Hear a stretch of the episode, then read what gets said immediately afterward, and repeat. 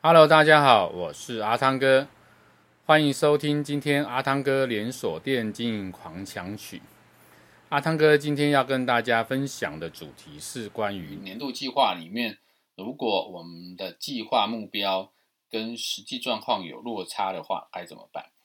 那当你遇到呃你的计划目标和你实际的状况呃有一些落差的时候，那这个时候，当然如果你的落差是比较好的一个状况，那大概我们去了解啊、这个情况之后呢，那。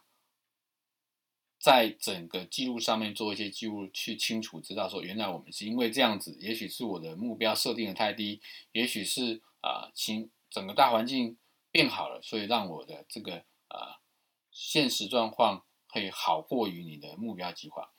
但是如果当我遇到是我的现实状况比我目标计划还要糟糕的时候，该怎么办呢？阿汤现在提供给啊、大家三个步骤。第一个步骤，你要先去。了解你的现况啊，针对现况来去进行差异上面的分析，那也跟你的啊内内外在的这个优劣再进行一次讨论。那找到这些问题之后呢，当你发现这些问题的时候，你开始思考，呃，这些部分的问题你如何来去进行解决，啊，来去进行实务上面可行性的这些调整。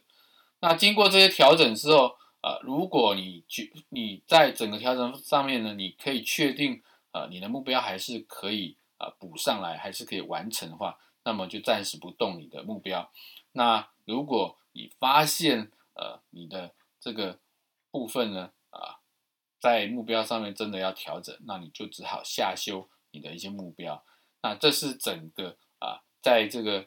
当你的目标跟你的这个实际状况有很大的落差的时候，你可以做的三个步骤。我们再重复一次：第一个步骤就是你要进行检讨。那第二个步骤呢？啊、根据检讨的啊、分析的原因里面找出可行性的行动对策。那第三个，在确认行动对策之后呢，再来去啊、评估是否要调整你的这些计划目标。这是阿汤哥今天跟大家分享的主题，欢迎您继续收听阿汤哥连锁店经营狂想曲，我们下一个主题见，拜拜。